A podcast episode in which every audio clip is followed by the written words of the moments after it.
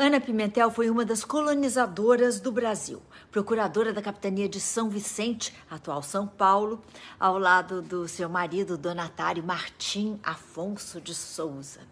Por ser um navegante e explorador importantíssimo, nomeado Capitão Mor, do Mar da Índia e depois também vice-rei das terras indianas, Martim Afonso não tinha tempo para administrar e supervisionar a capitania brasileira. Dizem que só o que ele fez em São Vicente foi providenciar a procuração para que Ana Pimentel se tornasse responsável pelo trabalho.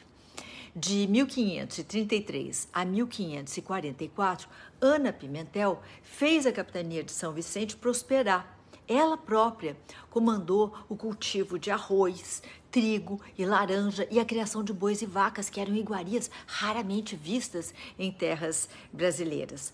Uma curiosidade é que as laranjas, desculpa, foram plantadas para combater o escorbuto, que é aquela doença é, provocada pela falta de vitamina C, que acometia muito dos marinheiros que se lançavam nas longas travessias é, náuticas durante o período da expansão ultramarina e ficavam às vezes meses sem comer frutas e legumes. É dito que Dona Ana tinha o um aspecto frágil, mas que ela impressionava por sua força e autonomia. Não é de se duvidar pelo seu dia a dia para lá de comum numa mulher do século XVI. E atenção, Ana organizou tudo, todo o funcionamento da capitania, enquanto ela criava seus oito filhos e administrava o próprio lar. Ana foi fundamental para o desenvolvimento de uma das capitanias mais poderosas do Brasil colônia, ainda que nunca tenha pisado em terras brasileiras, ela organizou tudo